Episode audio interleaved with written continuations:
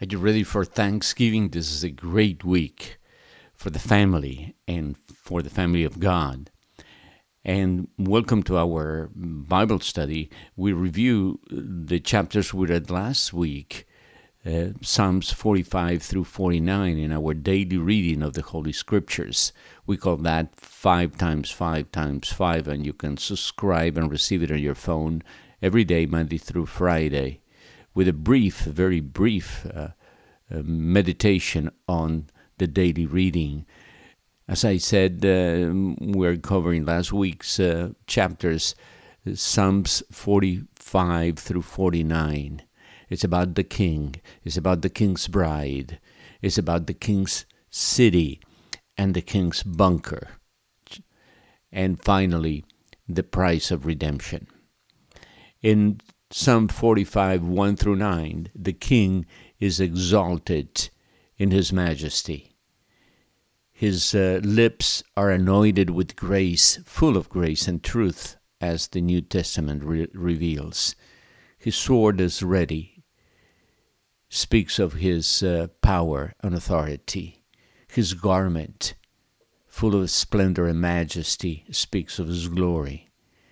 Inside truth, humility, and justice, for he is gentle and humble. Matthew 11:28. His hands do awesome deeds, and his throne is eternal. And there is an aroma or perfume around him. It is his gladness. If there is a rejoicing in the presence of the Lord for one sinner, that comes to repentance, can you imagine how much more in the wedding feast? Psalm 45, verses 10 through 17 enters the bride.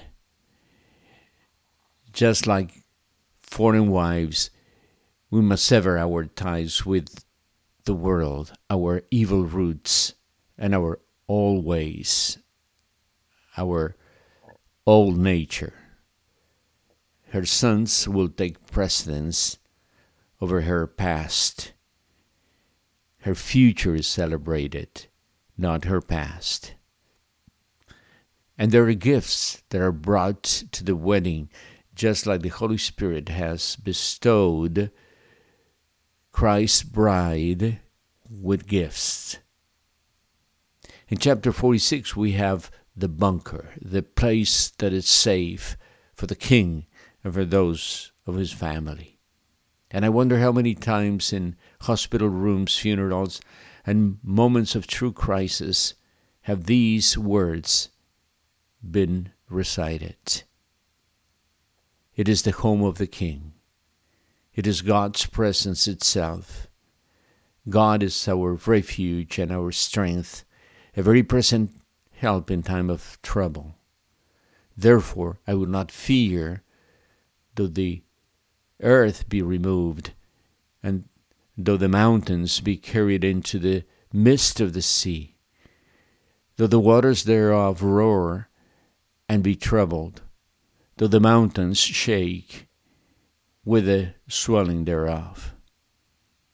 It is as if God was saying, Do not despair.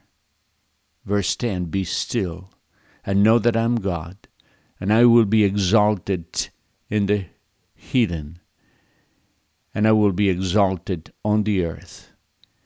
And exalted he will, as we read in the next Psalm, Psalm 47. The nations, the whole world celebrates our King. Clap your hands and shout of joy. Good theme for Thanksgiving. The Lord the Most High is awesome. The great King is King over all of the earth. Verse 2. He has chosen for us an inheritance. We are a chosen people and have a chosen inheritance. He has descended amid shouts of joy, amid praises to the King. He's gone to prepare a place for us, and we will and we'll be back. He will be back to take us with him. And in Psalm 48, the city of the great king. Verse 1 Great is the Lord and most worthy of praise. His abode, his city, it's secure forever. There's a river whose streams make us make glad the city of God.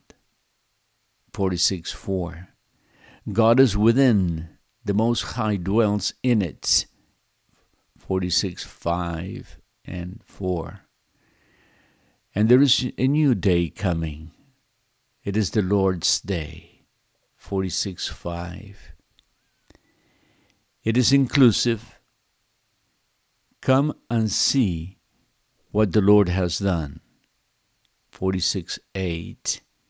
Going back to Psalm 47, its temple is to meditate in His unfailing love.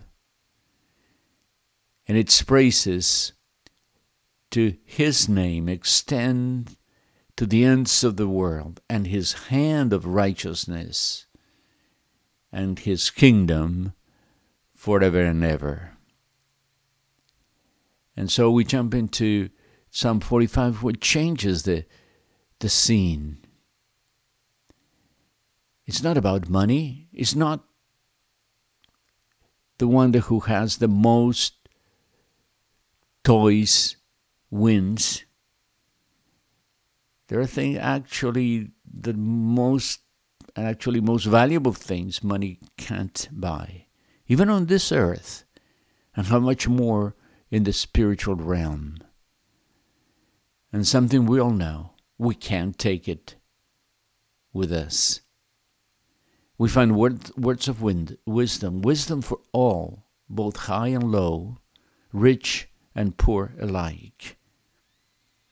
You can buy a lot of things, but there is something you cannot buy. Verse 7 No one can redeem the life of another or give God a ransom for them. Finally, life is short for the fool and for the wise. There is less time than you think. Verse 12 People, despite their wealth, do not endure. 49:16 Psalms Do not be overawed when others grow rich. When the splendor of their houses increases for there will be nothing with them they will take nothing with them when they die. Verse 17 their splendor will not descend with them. The last verses of, of verse 49 worldly prosperity not to be admired but there's a great future for the child of the king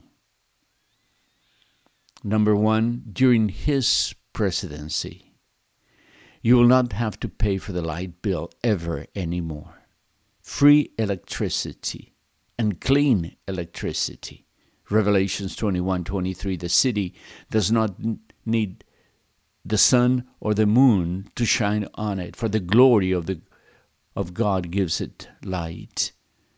And the Lamb is its lamp. Verse 22 5 There will not be need for light of a lamp or light of the sun, for the Lord will give him light. Number two, no more water bills either. Revelations 21, 22 1. Then the angel of the Lord showed me a river of water of life, as clear as crystal, flowing from the throne of God and of the Lamb. Free health care for all. No more medical expenses. Uh, Revelations 22 2. For on each side of the river stood the tree of life, bearing twelve crops of fruit, yielding its fruit every month, and the leaves of the tree are for the healing of the nations. Free education, no more student loans, No more school taxes. 1 Corinthians 13 12. Now I know in part, but then I will know fully as I am fully known. And no elections every four years. Psalm 48 14. For God is our God forever and ever. And He will be our guide even to the end. And also, no more taxes, no more defense budget, no more property taxes to fix the street either. 21 21 of Revelation says, The great street of the city was of gold, as pure as transparent glass. And free transportation to get there.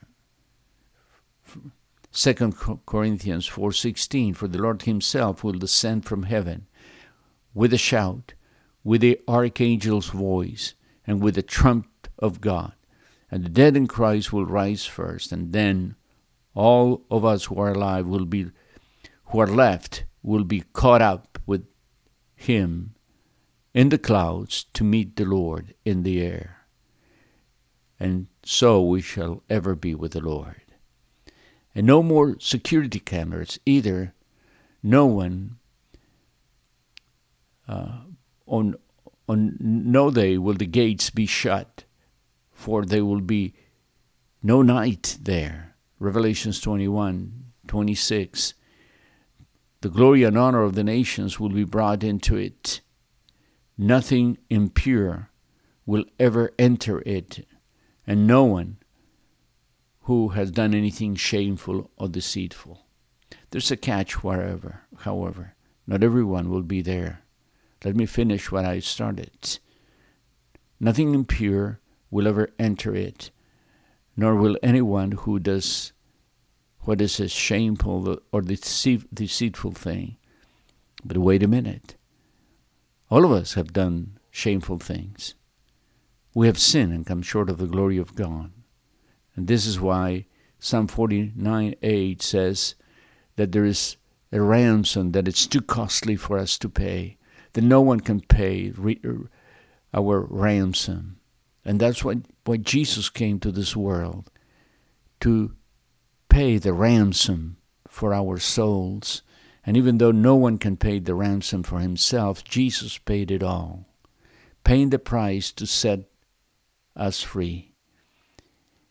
And by his death, he gives us as a gift eternal life to everyone who repented, accepts the Lord Jesus as Lord and as Savior, and dwells with the Lord. And his name is written in the book of life. And if you have never done so, the greatest Thanksgiving celebration will be for his for, for, for our sins had been blotted out, paid in full, and you have never done so. Accept Jesus as Lord and Savior, and you shall be saved and have the greatest Thanksgiving celebration.